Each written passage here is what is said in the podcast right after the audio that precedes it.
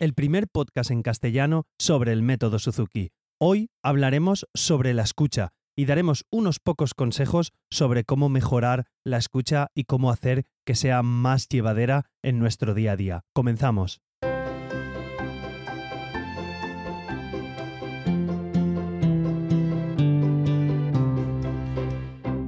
Hola a todos y bienvenidos. Soy Carmelo Sena, profesor de guitarra Suzuki, y a través de este podcast me gusta compartir mi experiencia en el día a día como profesor y todo lo que sé y voy aprendiendo sobre esta fascinante filosofía de vida que es el método Suzuki. Hoy, capítulo 50 y lo primero, pediros disculpas porque, bueno, muchos de vosotros lo sabéis, soy de Valencia, la semana pasada fueron fallas y tuve varios intentos de grabar el podcast, pero ni mis hijos ni los petardos me dejaron poder grabarlo. No tengo un estudio insonorizado en casa, entonces se oían un montón de petardos en la, calle, y a los cinco minutos de estar grabando vi que no era una cuestión de calidad, así que preferí posponerlo a, a, esta semana. También pienso que el capítulo 50 pues se merecía algo especial. No soy mucho de efemérides, pero bueno, ya que, ya que es un número así redondo, pues quería darle esa especialidad.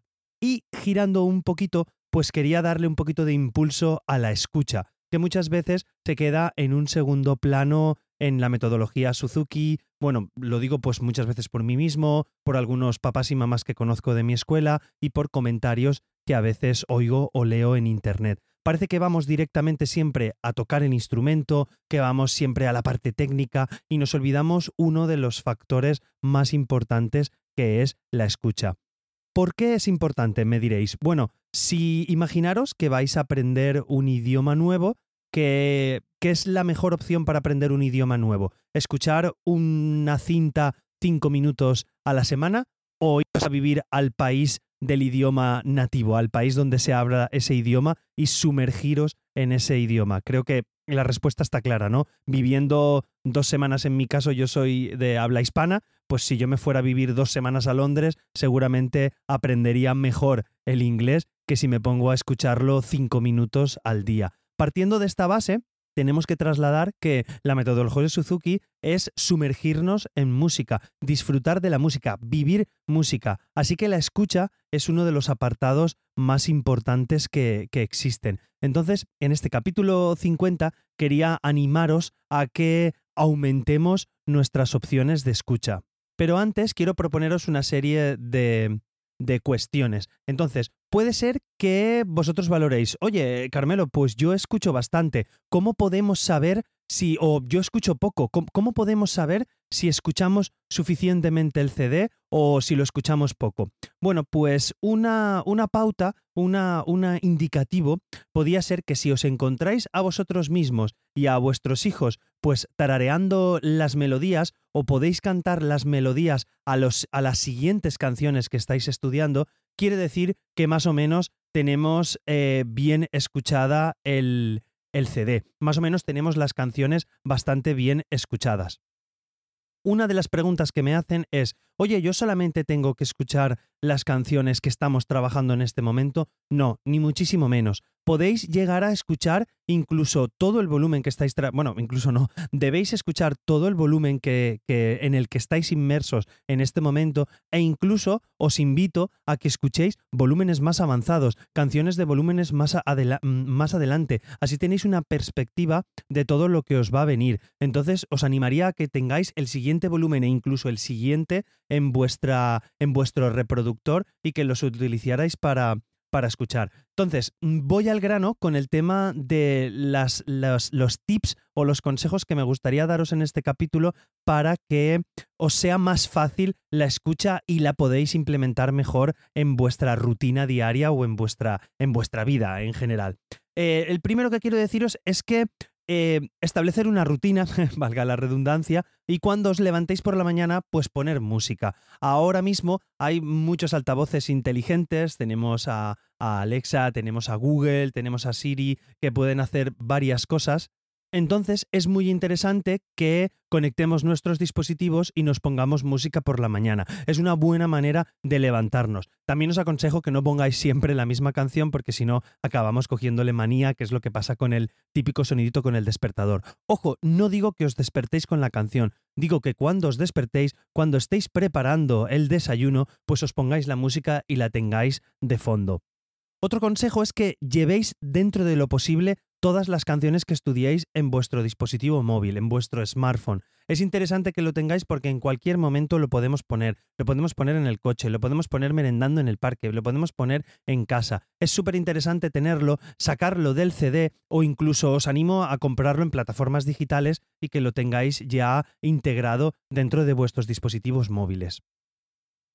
Más cosas que quería comentaros. Lo que os he dicho al principio, eh, que compréis los volúmenes posteriores y que lo escuchéis todo en modo aleatorio, no siempre siguiendo el mismo orden y sabiendo lo que va a venir después. Es fantástico y fabuloso el modo aleatorio que tenemos ahora en nuestros dispositivos móviles, entonces es una manera de darle variedad a la escucha y no siempre saber la canción que va a venir. También es un inconveniente a la hora de buscar una canción, porque por ejemplo mi hijo muchas veces pues hay ciertas canciones que le gustan, el alegro de Suzuki le encanta, entonces cuando quiere escucharlo pues buscarlo es un poquito, no podemos pasar canciones como si fuera normal, tenemos que entrar en el dispositivo y buscarlo, pero de verdad que le da variedad a, a la escucha. También otro consejo es que os creéis lista de reproducción de las canciones Suzuki y además pues intercaléis obras famosas que os gusten o otros estilos de música que, os resulten interesantes, porque no solo, no solo, es otra, otra de las cuestiones, hay veces que parece que, que, oye, solo tengo que escuchar el CD Suzuki, pues ni muchísimo menos. Tenemos que escuchar el CD Suzuki e incluso invitaros a, a escuchar otras interpretaciones de las mismas canciones de Suzuki y, como no, pues escuchar otras obras, escuchar otros, otros incluso instrumentos y también estilos que sean diferentes a lo mejor del clásico, que os puedan atraer más o menos eh, en el sentido que veáis. Bueno, creo que, me entendéis. Entonces, mm, crearos listas de reproducción de obras chulas que os gusten de Suzuki y al mismo tiempo, pues de, de compositores que os gusten o de canciones y estilos que os gusten diferentes y que os las pongáis. Mezclarlo todo un poco así. La escucha pues será también mucho más, más amena.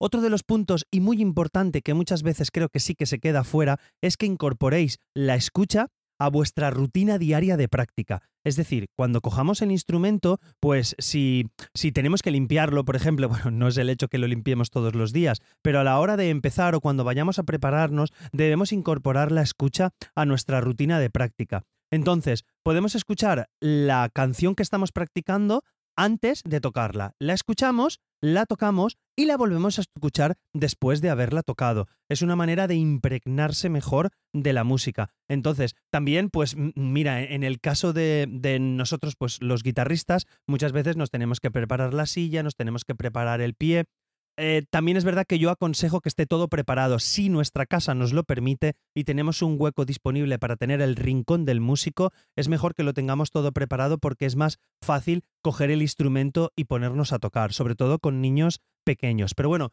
cuando ya somos más mayores, tenemos 10, 12 años que podemos tener nuestro instrumento perfectamente guardado en el estuche, cuando saquemos nuestro violín, por ejemplo, lo abrimos de la funda, quitemos, pues saquemos nuestro arco, le pongamos la resina, bueno, todo el proceso que podamos tener. Los pianistas, bueno, supongo que será levantar la tapa del piano, pero cada instrumento lleva su rollo. Entonces, todo ese momento previo, que pueden ser uno o dos minutos, pues os invito a que gastéis 10 segundos para poneros la música de fondo y ya entréis como en ese pequeño ambiente musical. Entonces, mientras os preparáis el instrumento, tenéis esa pequeña música de fondo y os animará mucho y de hecho que va impregnándose mucho mejor. Sé que digo mucho impregnarse en este capítulo, pero es de lo que se trata, es de lo que queremos conseguir con, con la escucha, aprenderlo como si fuera un idioma.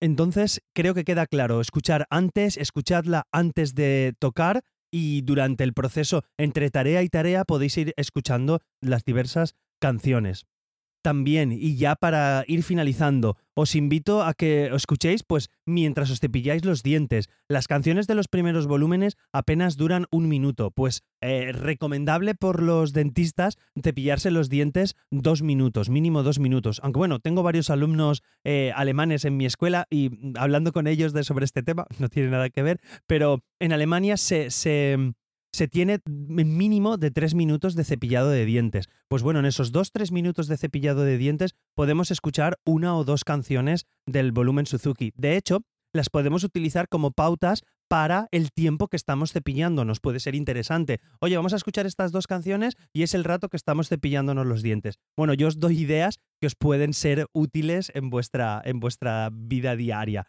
Entonces, escuchar mientras cenáis, escuchad mientras vamos en el coche. Yo a mis hijos, pues cuando vamos en el coche, pues a ver a los abuelos. De normal no solemos coger el coche porque tenemos el cole y todo el trabajo cerca de casa, pero cuando cogemos el coche los fines de semana siempre solemos poner música. Entonces intentamos intercalar pues canciones de actualidad, canciones de Frozen, de Bayana, canciones pues de Morat, de diversas canciones populares, digamos, o de música pop, pues con las típicas clásicas de Suzuki.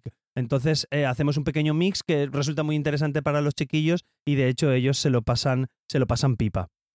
Escuchad para relajaros antes de dormir. Escuchad también eh, en la ducha. Es un buen momento, el momento de la ducha, si tenéis un pequeño altavocito que lo, lo, podáis llevar al cuarto de baño, pues es un buen momento para escuchar diversas canciones y es una manera de impregnaros. Y de verdad que es muy, muy, muy, muy, muy veis que lo remarco bastante, es muy importante la escucha porque nos dará una perspectiva diferente y nos permitirá coger el ritmo de las canciones y además ver lo que nos viene en el futuro también es una manera de coger criterio a la hora de, ostras, es que vienen tres canciones y la próxima canción es que me gusta muchísimo, es que la quinta del volumen 3 es que me encanta, tengo unas ganas de llegar y todo eso es un cúmulo, es una rueda que va girando, que va haciendo que consigan los peques mucha más motivación a la hora de tocar el instrumento. Es un todo suma. ¿vale? Entonces quiero que, que, añadáis la escucha a vuestra práctica diaria y no os quedéis solamente en la técnica de los dedos y la repetición y todo. Es todo un cómputo global de, un cómputo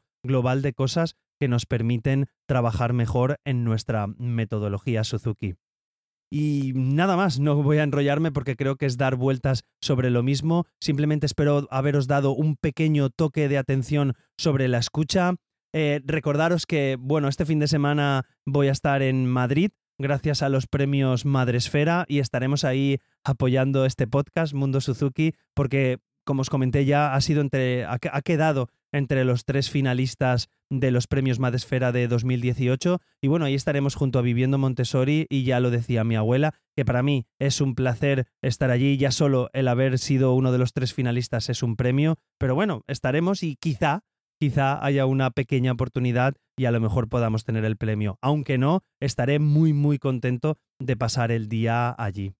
Pediros de nuevo disculpas por la semana pasada, pero de verdad que las fallas han sido intensas y bonitas este año y no he podido grabar. Lo intentaré suplir con capítulos de calidad estas próximas semanas. Nada más, no quiero despedirme sin antes animaros a que me escribáis valoraciones positivas en la plataforma donde me escuchéis y que os suscribáis para que así hagáis más visible el podcast y más gente podrá conocerlo. Como sabéis, soy Carmelo Sena barra baja en Twitter e Instagram y os animo a que entréis en el canal de Telegram y pongáis vuestras dudas, vuestras inquietudes, cosas que os interesaría que hablara sobre el podcast, ya sea en general de Suzuki o específicamente sobre algún instrumento. Puedo buscar algún especialista allí si no lo tengo cerca o podemos hacer que la comunidad crezca. Encontraréis esta y otras formas de contactar conmigo en carmelosena.com barra Mundo Suzuki.